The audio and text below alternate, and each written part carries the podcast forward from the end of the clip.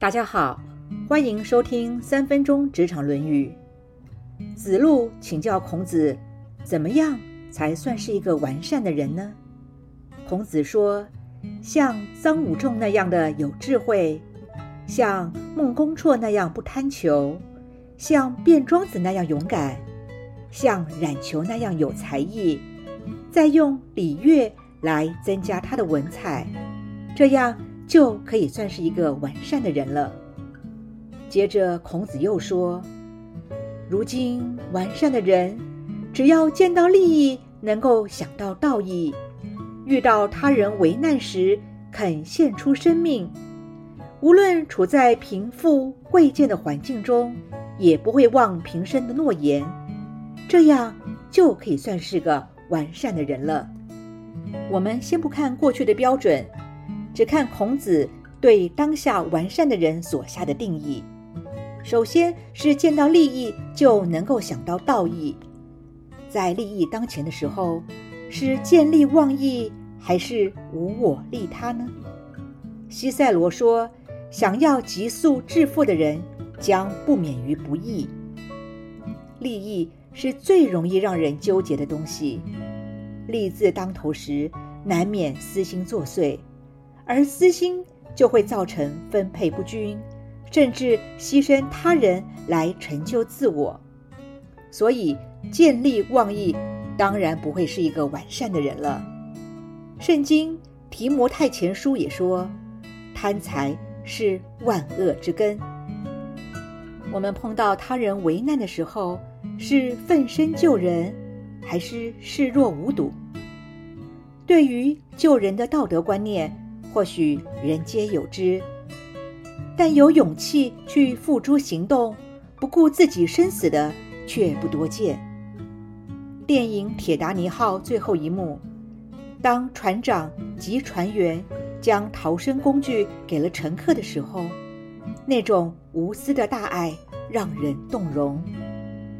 有句经文是这么说的：“真正的勇气是在你极端恐惧、害怕中。”仍然能去做该做的事。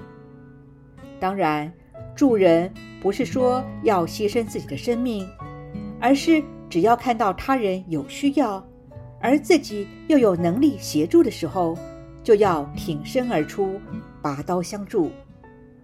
我们对于自己说过的承诺，是付诸行动，还是如过眼云烟？人无信不立，如果连诚信都没有。那么自己也不会有什么尊严了。大仲马说：“当信用消失的时候，肉体就没有了生命。”说到做到是基本的为人处事准则。如果无法做到，那么就不要轻易承诺。曾子杀猪的故事究竟唤醒了多少人？为什么生活中还是不断充斥着自食其言的空头支票呢？富兰克林说：“失足，你可以马上恢复战力；失信，你也许永难挽回。”这个章节主要是提醒我们，如果想要成为心智健全、人格完备的人，就要做到临财勿苟得，临难。